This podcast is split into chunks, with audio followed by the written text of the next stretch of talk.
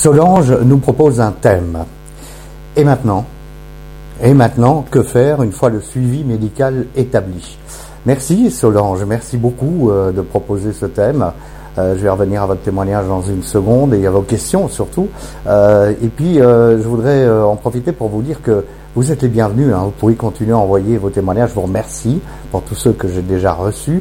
On va les enregistrer. Vous savez que je les, je les enregistre longtemps à l'avance c'est-à-dire qu'ils sont diffusés beaucoup plus tard que l'enregistrement, puisque j'enregistre vos témoignages au fur et à mesure de, euh, mesure de la réception de vos emails. Voilà, c'est dit, donc euh, pas d'impatience, euh, je vous promets, je vous oublie pas. voici ce que nous dit Solange. Je souhaiterais évoquer le moment où le malade alcoolique sort du déni, semble mettre en place un suivi médical, notamment une cure. Celui-ci, le malade alcoolique donc, souhaiterait que l'autre, la compagne en l'occurrence, sur lequel il a déversé son fiel pendant des années, fasse comme si de rien n'était, qu'il vive comme avant, c'est-à-dire sous le même toit. Moi, nous dit Solange, de mon côté, je suis lucide. Je sais combien la reconstruction est longue, tant pour le malade que pour l'entourage. Et de ce fait, on n'efface pas en un claquement de doigts les soirées infernales vécues aux côtés de l'alcoolique. Alors, pouvez-vous, Stéphane, nous donner votre opinion, votre point de vue? Oui, je vais le faire. Hein. Je sais que le malade, ça c'est Solange qui le dit, je sais que le malade a besoin d'être entouré et que ses proches lui fassent de nouveau confiance. Mais comment peut-il en être ainsi si les promesses ne se sont répétées sans finalité heureuse, sans résultat? Euh, Merci beaucoup Solange. Euh, alors moi je n'ai pas connu cette situation. Euh, pourquoi? Parce que euh, en 2007, j'ai quitté ma première compagne, euh, qui est la maman de mes enfants. Et en 2007, la même année, j'ai été voir une spécialiste ici à Bruxelles, je dirais même la spécialiste de la dictologie et spécialement à l'alcool à Bruckmann, le CHU de Bruckmann.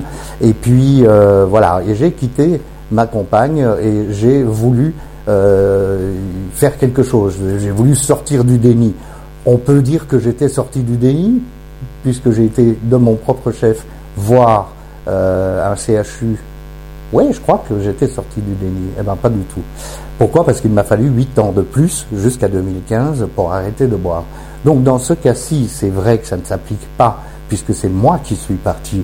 Néanmoins, si on se met à la place de ma compagne, on peut dire, si elle était partie en 2007, elle aurait bien fait. Pourquoi? Parce qu'il fallait encore attendre 8 ans pour que finalement, même si je faisais quelque chose, j'arrête réellement de boire. Donc, aujourd'hui, on est en 2023, je m'aperçois de toutes ces choses-là. Aujourd'hui aussi, je fais ces vidéos depuis euh, bah, depuis trois ans, un peu plus maintenant, et, euh, je vous ai toujours dit, je ne vais pas vous donner des conseils, j'essaye de partager mon expérience. Mon opinion n'est pas très très importante. Par contre, euh, il y a une chose que je peux dire à tous ceux qui boivent aujourd'hui, c'est que ça ne sert à rien de dire à votre conjoint, à votre famille, à vos enfants, à votre entourage, à vos collègues, oui, mais tu sais, euh, je vais faire quelque chose. C'est pas ce qu'on attend de vous. Euh, c'est pas ce qu'on attendait de moi. Je veux dire, ma sœur, par exemple, ma grande sœur qui habite en plus que moi, a attendu toute sa vie, enfin, en tous les cas 25 ans, pour que je finisse par arrêter de boire.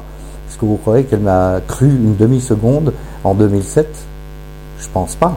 Je pense que ce que nous devons montrer aux autres, nous les addicts, quel que soit le produit que nous utilisons ou quelle que soit la dépendance dans laquelle nous soyons, hein, les jeux c'est pareil, euh, spécialement les jeux, les achats euh, compulsifs, etc.